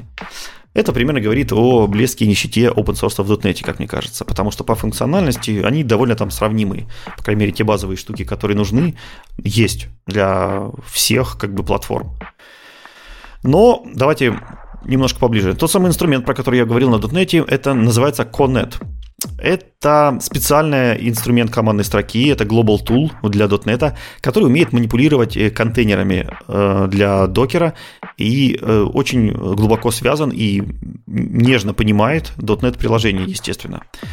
Его преимуществом является в том, что он может собирать локальные бинарники без установленного докера. То есть для того, чтобы создать докер-имидж, ему докер вообще не нужен. Он это делает э, сам вручную, э, зная вот э, его правильный формат и собирая сам все эти слои. Также интересная у него штука бывает, что вам нужно, если у вас большой какой-то проект, большое приложение, то изменения в одной библиотеке вы можете протолкнуть в отдельный слой докер-имиджа, не меняя при этом все остальные слои. И это может занимать гораздо меньше времени, и в определенных ситуациях, опять же, когда у вас огромные проекты, это очень-очень существенно. Это может сократить э, выкладку, допустим, квикфикса, не там часы, может быть, дни его делать, а вот просто за секунды. Потому что вы всего лишь на все модифицируете тот слой, где вот этот баг, или вот где этот баг есть, или где этот квикфикс нужен. Тоже интересная вещь. И на самом деле ему не нужны докер-файлы для того, чтобы собирать докер-имиджи. Он берет всю информацию из проекта .NET, поэтому он хорошо понимает .NET.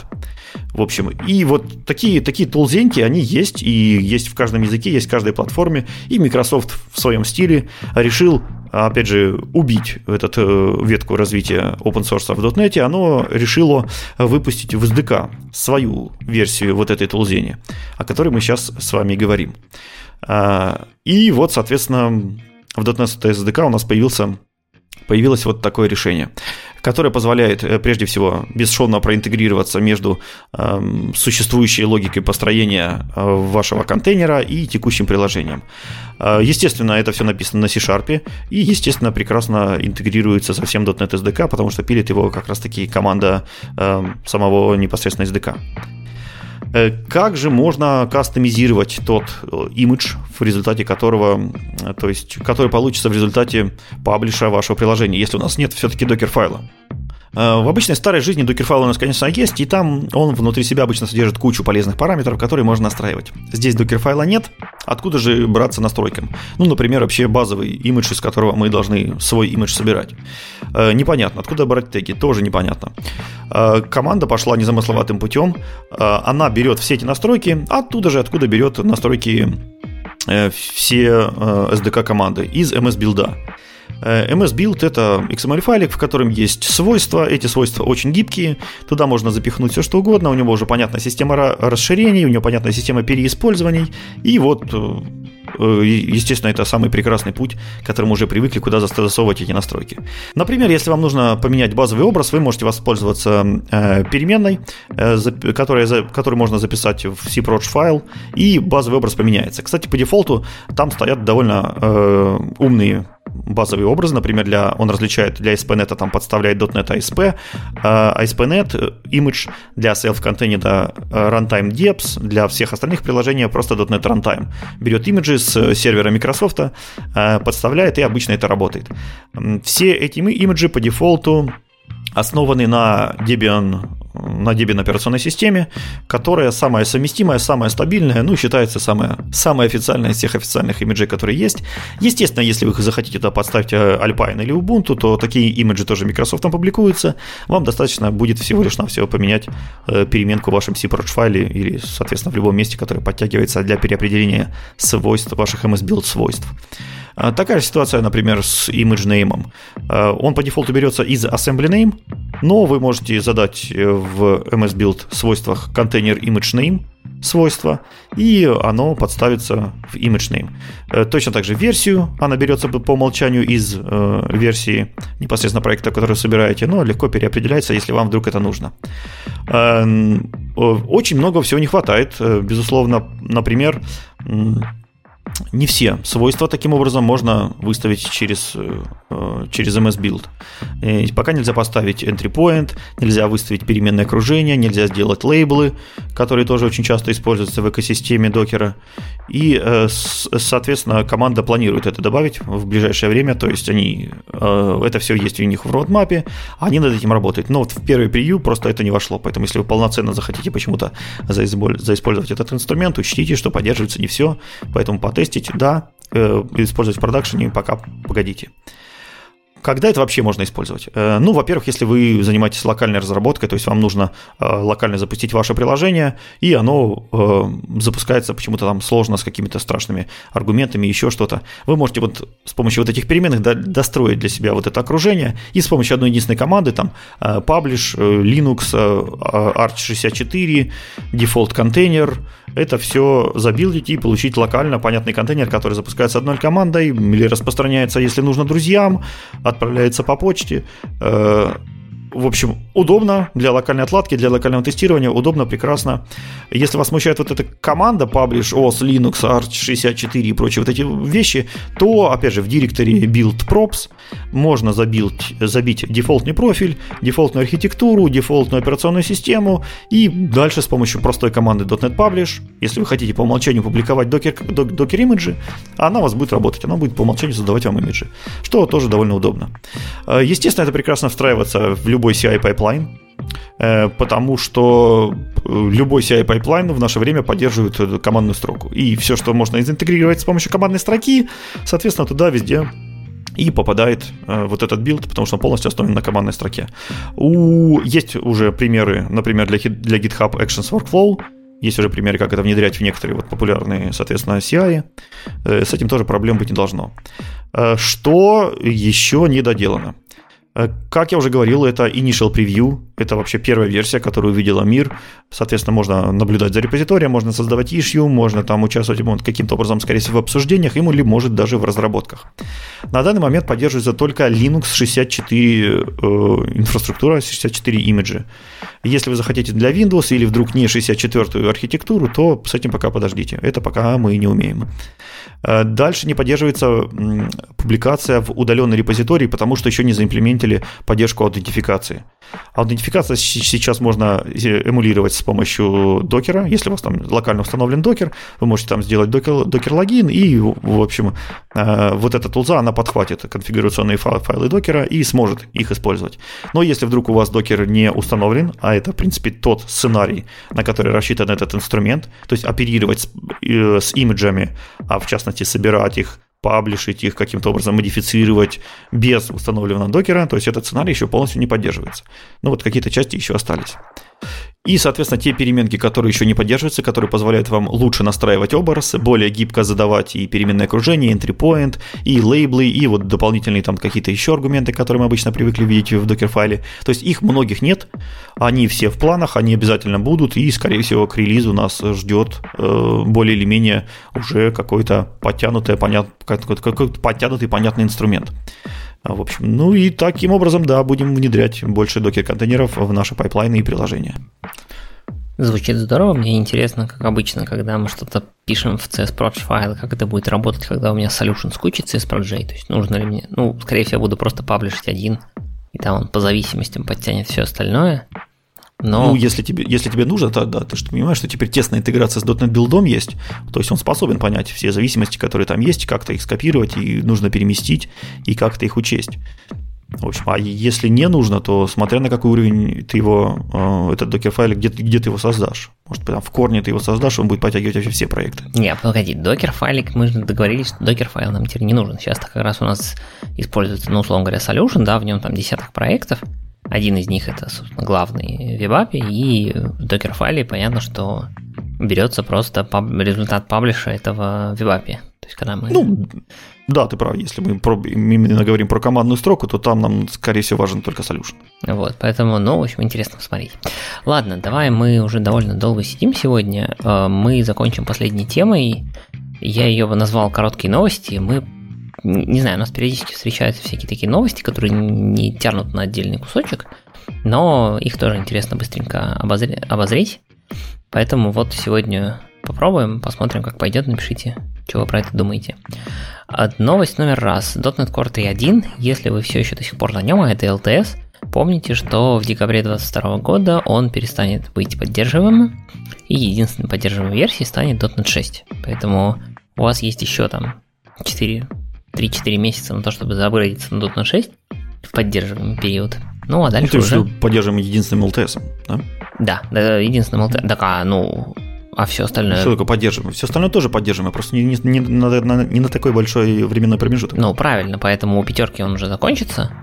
А, ну хорошо, семерки будет поддержан пока еще, да. Можно на семерку сразу апгрейдиться. Если, а потом уже на восьмерку. Так что. Но если LTS, то шестерка. Вот. А дальше, Мауи. Если вам интересно Мауи, то посмотрите новую книжку. На docs.microsoft.com вышла новая книжка, которая гордо называется The Enterprise Application Patterns Using .NET MAUI. Это... Естественно, бесплатно. Да, есть PDF, есть не PDF.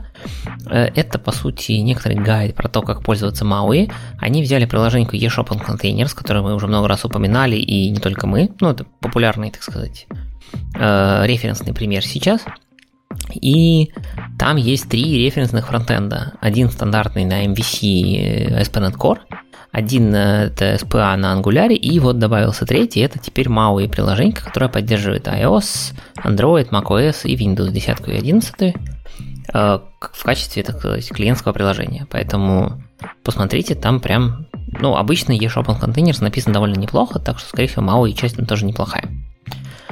Ну и в книжке, скорее всего, тоже много чего полезного. Э, дальше. Э, новость номер следующая – это .NET и Ubuntu. Э, если вам нужно было поставить .NET на Ubuntu, нужно было либо добавлять источники, ну, Microsoft репозиторий в качестве источников для APT, либо как-то просто качать там зипчик, ну, или не zip, а targz, понятное дело, вот, то теперь можно начиная с Ubuntu 22.04, можно просто сказать apt install .NET 6, и вам поставится настоящий натуральный .NET из э, родного так сказать, источника сама, самой Ubuntu, где Canonical тщательно следит за всякими security, э, патчами и так далее, и обновляет все это дело параллельно с Microsoft, насколько я понимаю, в своем репозитории. А также доступны в том числе оптимизированные имиджи с Ubuntu. Пока все только это x64, но ARM64 тоже скоро будет. Так что, если вы разрабатываете на Ubuntu, то прям, или деплоите туда, то apt install теперь вам в помощь. И последняя новость, это Visual Studio. Мы уже рассказывали про Visual Studio 17.3 э, для винды. Как-то новость про такую же студию про Mac вышла чуть-чуть позднее, чем мы записывали подкаст, поэтому она не попала в выпуск, но мы вот наверстываем упущенное и рассказываем, что вышла Visual Studio for Mac 17.3, а, и это не ошибка. Версии 17.1 и 17.2 их не было и не будет. Сделано это для того, чтобы синхронизировать версии, иначе большая путаница возникает. Там э, завезли поддержку юзер-секретов. Это на самом деле, мне кажется, важно. Если вы разрабатываете какое-нибудь ASP приложение или ну, любое другое приложение, где вам нужны секреты, Secrets это удобный механизм для работы с ними чтобы не закоммитить случайно ничего в репозитории. Добавились новые код-фиксы, еще немножко окошечек переписали на Native UI, а добавили, они это называют Initial Support for Individual Apple Developer Account. То есть, э, ну, короче, какой-то очень... Я не занимаюсь разработкой под iOS, поэтому детали не скажу, но тем не менее. Э, параллельно с 17.3 вышла 17.4 Preview 1, там есть MAUI саппорт, там есть scaffolder для Minimal API, там очень прикольная штука, это такой wizard, где можно сказать, я хочу, значит, э, приложеньку с авторизацией, слоем репозиториев и там моделями, или там без слоя репозиториев. Дальше он спросит, а как назвать типа или куда положить классы, значит, репозиториев, классы моделей и контроллеров, и после чего сгенерит вам проект. Прям, ну, такой по скриншотикам удобная штука, не знаю. Надо, надо пробовать. И последнее, это в дебаге развезли модуль с View, тоже полезная, кстати, вьюшка, когда нужно посмотреть, какие DLL загрузились, и э, ручками прогрузить символы, например, или понять, почему символы не грузятся. Это все через модуль с View можно делать в большой студии, вот теперь можно и в э, маковской версии. Ну вот примерно так. Четыре небольших новости.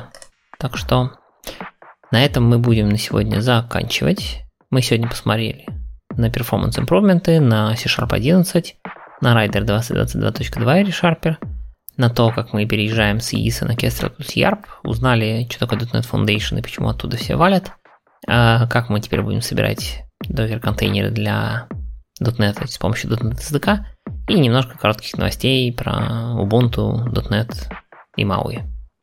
Отлично, вроде хорошо все покрыли. Э, если у вас вдруг есть интересные темки, присылайте нам, пишите комментарии в ютубчике, распространяйте нас, шарьте своим друзьям и вообще всячески помогайте и любите нас. Мы это хвалим, любим и ждем непосредственно. На этом все. Давай завершаться. Всем, всем спасибо, всем пока. С вами были Анатолий Колоков и Игорь Лабутин. Это был 57-й выпуск Радио.нет.